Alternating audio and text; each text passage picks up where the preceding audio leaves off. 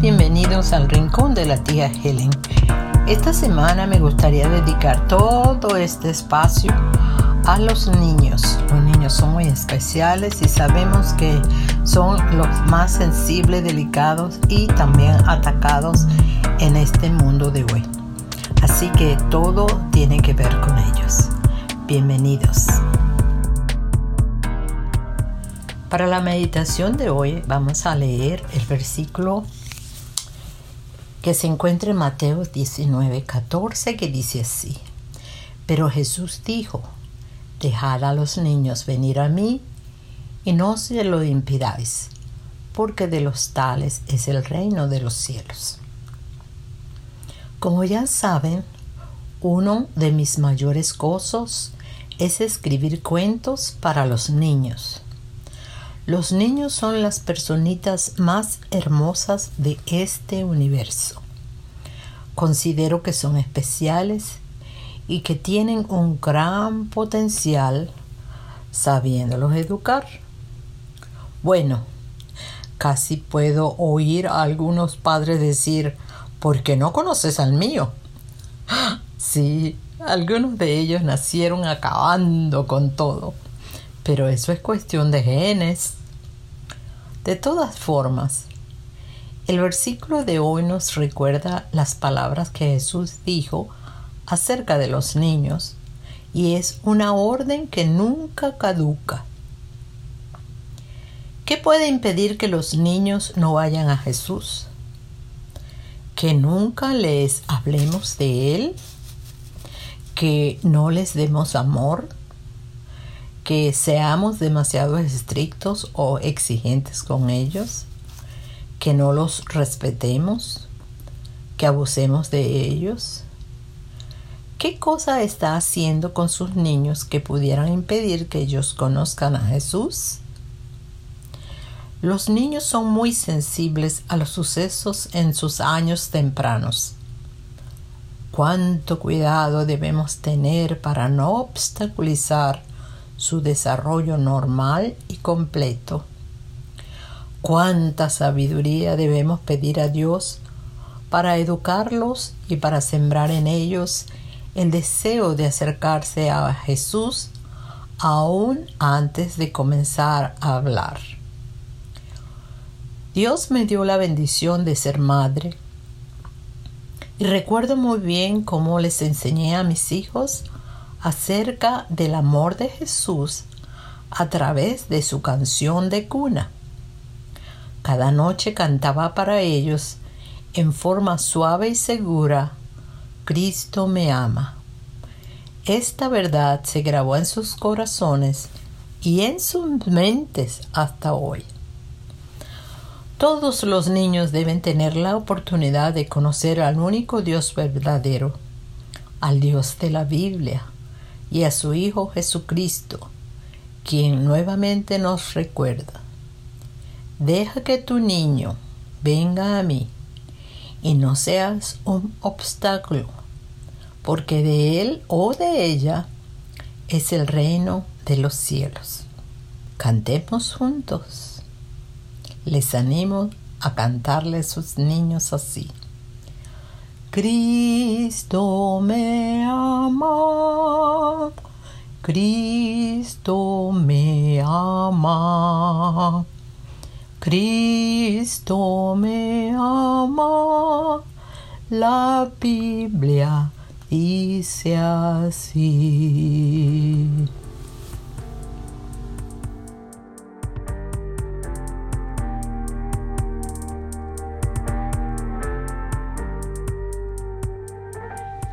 Sección Poemas del Alma un nuevo poema llamado Dios si te mira.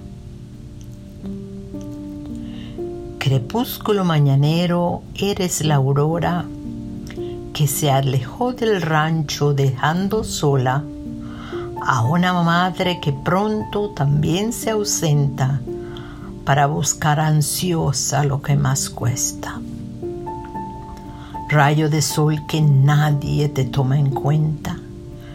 Cuando al salir el día vas por veredas, limpiando botas ajenas cuando las tuyas hace ya tiempo dejaron de ser tan nuevas. Pero Dios sí te mira, pequeño niño, o adolescente que hombre te has vuelto pronto. Y su amor es tan grande que con ahínco busca hacerte un tesoro casto y hermoso.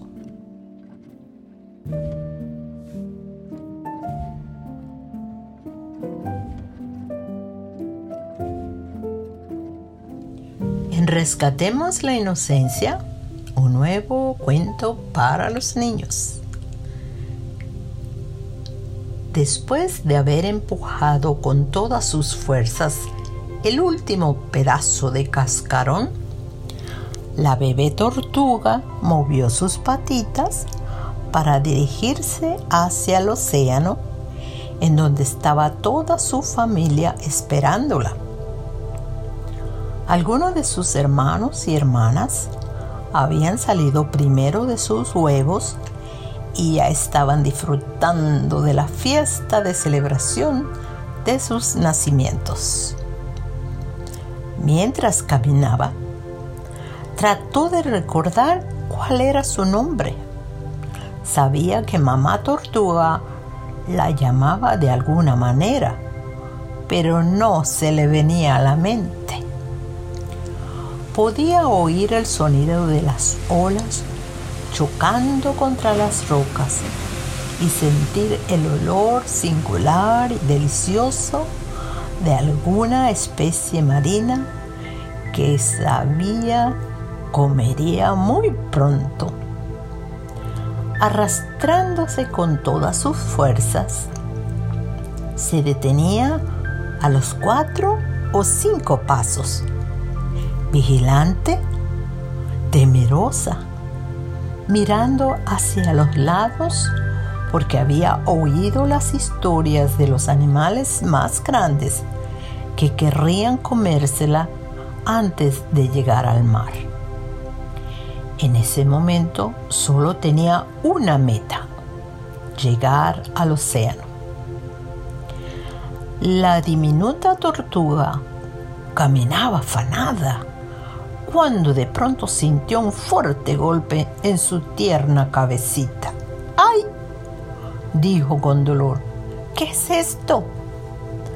Al recobrar el aliento y mirar frente a ella, se topó con otra tortuguita.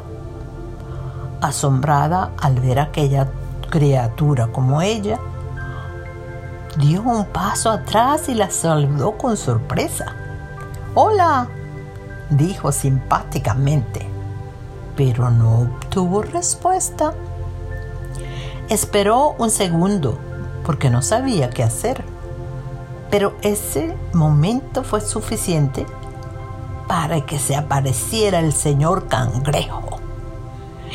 La tortuguita se asustó, pero el señor cangrejo la miró y luego con indiferencia se sentó sobre la tortuguita con la cual ella se había tropezado.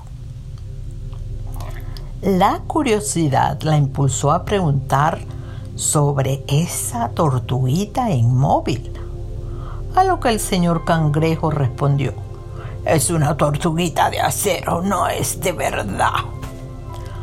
La bebé tortuguita no sabía nada acerca de eso, pero insistente siguió preguntando. Por fin el señor cangrejo le dijo, mira tortuguita, es mejor que sigas tu camino.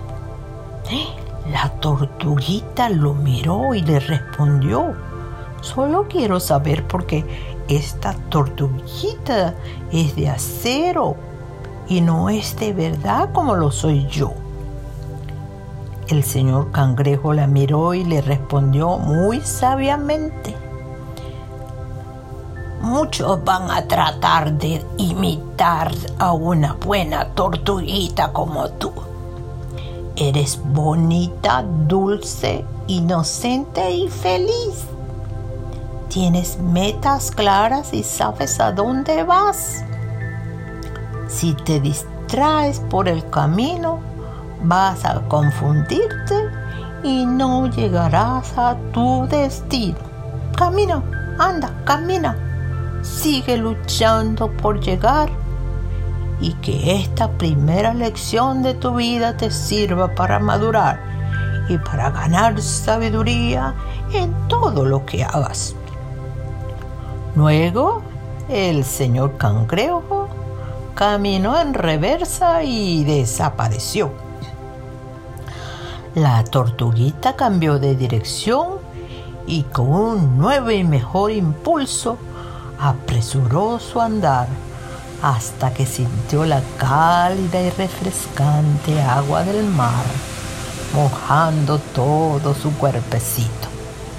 Mamá y papá y todos sus hermanitos la esperaban felices con un abrazo muy especial.